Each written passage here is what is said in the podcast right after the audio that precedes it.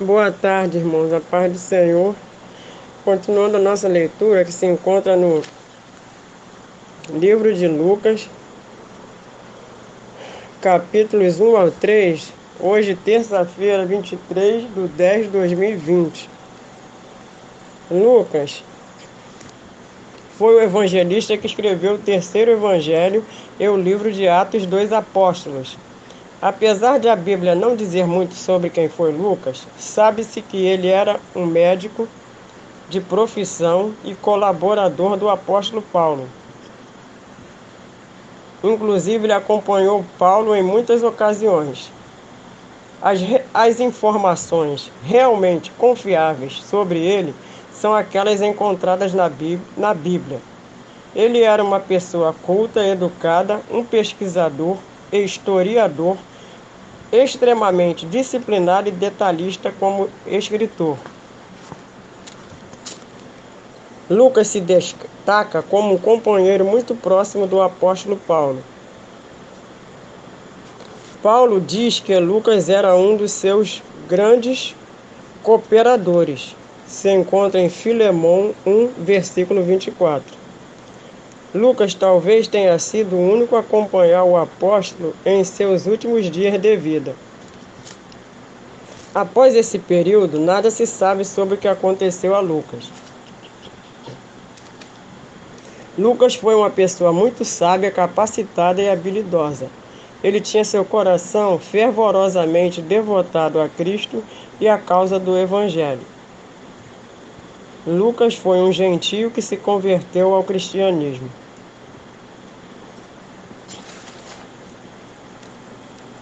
No capítulo 1, Lucas escreve a Teófilo que em latim significa querido por Deus ou aquele que ama a Deus. Teófilo foi um militar de alta potente do exército romano que convertido ao Senhor Jesus, patrocinou a pesquisa e publicação deste relatório fiel sobre a vida e a obra de Jesus. A obra veio tornar-se parte dos livros inspirados por Deus do Novo Testamento e cujo propósito, assim como João, é proporcionar a seus leitores plena certeza quanto aos tremendos fatos relacionados à vida de Jesus e à nossa salvação eterna. Zacarias e Isabel eram descendentes de Arão. Em virtude disso, Zacarias era um sacerdote. Eles eram um casal justos ao, aos olhos de Deus. Embora fossem um casal temente a Deus, eles não eram completos. Sentiam falta de gerar um filho há muito tempo. Isabel era estéril e eles já estavam em idade avançada. Tudo mudou quando, em serviço no templo, o anjo Gabriel apareceu a Zacarias e falou com ele.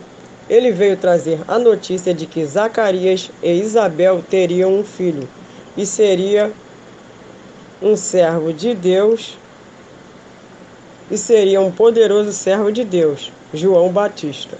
O anjo Gabriel lhe disse qual seria o propósito da vida e da vinda de João.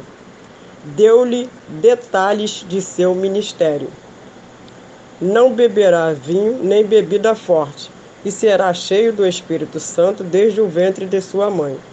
E converterá muito dos filhos de Israel a Deus os rebeldes à prudência, a fim de preparar ao Senhor um povo bem disposto. Zacarias ficou abismado com a visão e com a notícia e duvidou. Isso gerou incômodo em Gabriel, que disse que Zacarias ficaria mudo por duvidar do poder de Deus. Quando a palavra vem de Deus, ela se cumpre. Sendo assim, Isabel ficou gestante, como o anjo havia lhe dito da parte de Deus. E por cinco meses permaneceu em sua casa. Isabel louvava continuamente ao Senhor por seu cuidado, bondade e fidelidade. Enfim, ela estava muito feliz. Assim como a Zacarias, Gabriel apareceu a Maria. O propósito dele era comunicar de que a, a, a Virgem moça seria a mãe do Salvador da humanidade, o Messias prometido. Naturalmente, Maria ficou espantada e ouviu atentamente as instruções do anjo. Então ela disse ao anjo: Sou serva do Senhor, e que seja comigo conforme a tua palavra. Algum tempo depois, Maria foi visitar Isabel, sua prima, para saber como estava. Quando Maria entrou na casa, João Batista estremeceu no ventre de Isabel. Isso gerou grande alegria e espanto. Isabel falou: Como sou tão agradecida a ponto de vir me visitar a mãe do meu Senhor. As maravilhas que o Senhor Deus estava operando em sua vida e ao redor dela, Maria, mãe de Jesus, exalta a Deus. Ela entoa um cântico de adoração e gratidão ao Senhor. Depois de três meses com sua prima Isabel, Maria voltou para sua casa. Quando chegou o tempo, o filho de Zacarias e Isabel nasceu. As pessoas queriam saber como ele se chamaria. Como Zacarias estava mudo, Isabel respondeu que ele se chamaria João. Mas não havia ninguém com esse nome na família, e isso deixou todos espantados, pois contrariava o costume da época. Então eles pediram que Zacarias escrevesse qual seria o nome do menino.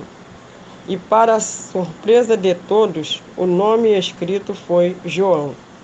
Zacarias ficou imediatamente curado. Todos ficaram espantados. E Zacarias louvou intensamente a Deus. Ao voltar a falar, Zacarias começou a profetizar a respeito de João Batista. Suas palavras são um resumo da importância daquele que seria o que prepararia o caminho de Jesus Cristo. Em Lucas capítulo 2, tem por título O Nascimento de Jesus. Vemos que cada homem se dirigiu à localidade onde era conservado o registro de sua família paterna de acordo com os costumes romanos, todos estavam obrigados a isso, alistando-se para o registro na localidade de sua família. O Senhor Jesus é apresentado no templo. Na ocasião, a criança era consagrada ao Senhor, circuncidada e era oficialmente nomeada do primogênito esperava-se consagração e responsabilidade de uma maneira referenciada, assim como está escrito em Êxodo 13, versículo 2. Após apresentar o menino Jesus, Simeão profetizou para Maria como seria o seu futuro. Ele viria para revelar os sentimentos dos corações dos homens e promover uma revolução em Israel e no mundo. Além disso, ele deu um pequeno resumo a Maria sobre o sofrimento que a aguardava. Este, certamente, como consequência da missão de seu filho. Da mesma forma, a profetisa Ana, ao ver o menino Jesus, ela dá graças a Deus e diz a todos que ali estava aquele que era a redenção de Israel. Enquanto o tempo passava, Jesus crescia e fortalecia, enchendo-se de sabedoria, e a graça de Deus estava sobre ele. Todos os anos, como de costume, José e Maria celebravam a Páscoa em Jerusalém. Quando Jesus estava com 12 anos, algo diferente aconteceu, especialmente quando eles retornaram. Após três dias de viagem, eles sentiram a falta de Jesus. Depois de procurar, procurar entre os viajantes, eles resolveram voltar a Jerusalém e o encontraram no templo. Ele estava conversando com os doutores da lei sobre as Escrituras e todos eles estavam maravilhados com suas respostas. Embora sendo Deus, Jesus não menospreza a autoridade de seus pais terrenos, José e Maria. Ele era obediente a eles e não lhes causava nenhum desgosto. Pelo contrário, o procedimento do Senhor, mesmo quando criança, honrava seus pais. No capítulo 3 tem por título a pregação de João Batista. João Batista começou seu ministério no deserto próximo ao Jordão.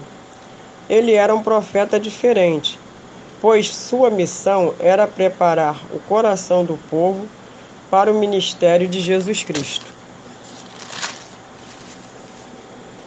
A pregação confrontava o povo ao arrependimento, a mudança de atitude, algo que acontecia de fato.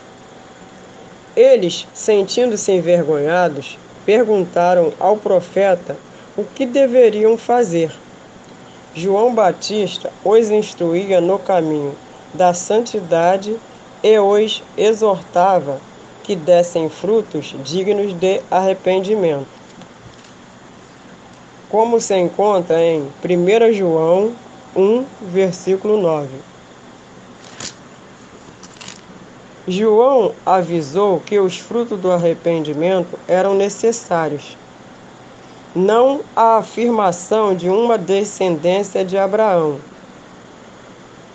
a ligação de origem não mudaria a atitude de alguém diante de Deus.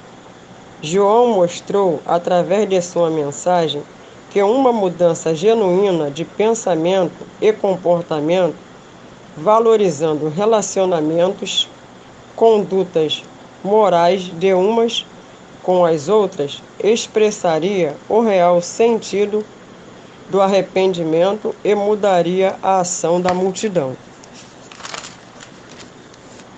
Até os soldados se achegaram a João para saber o que fazer. João dizia-lhes para serem honestos no desempenho, além de andarem contentes com o salário que recebiam.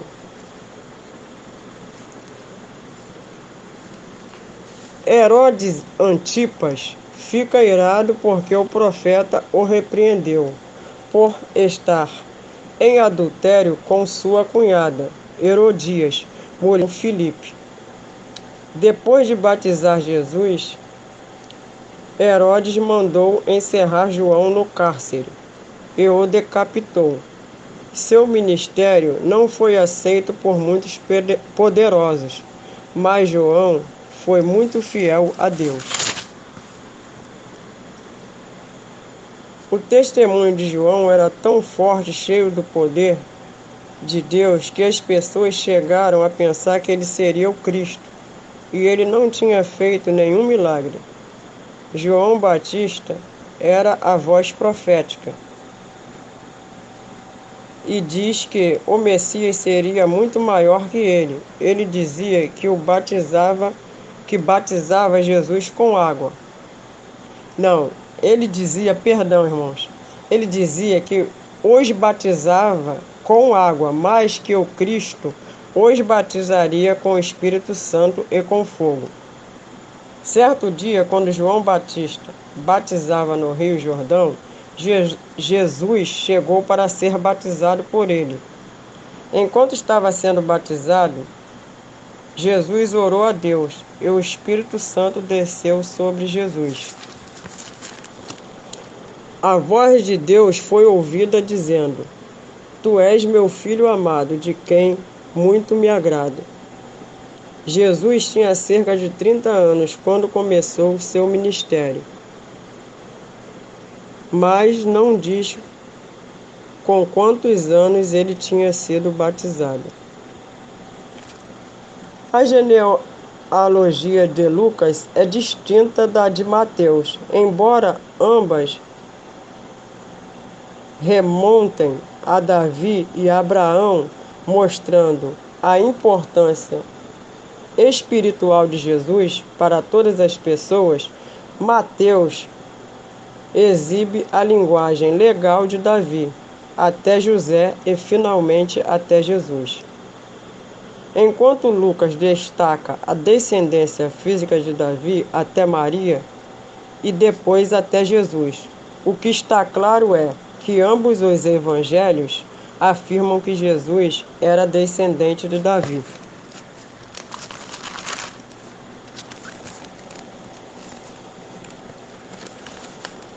João Batista prega o evangelho do reino para que as pessoas se preparem para a chegada do Rei Jesus. Os princípios do reino continuam sendo válidos, como ajudar os necessitados, agir com honestidade e tratar a todos com bondade. São os mesmos do Sermão da Montanha, que se encontra em Mateus capítulo 5, e servem para a vida em um reino na terra, não no céu, porque no céu não há necessitados. Irmãos, agradeço essa rica oportunidade. Fiquem com Deus e uma boa noite a todos.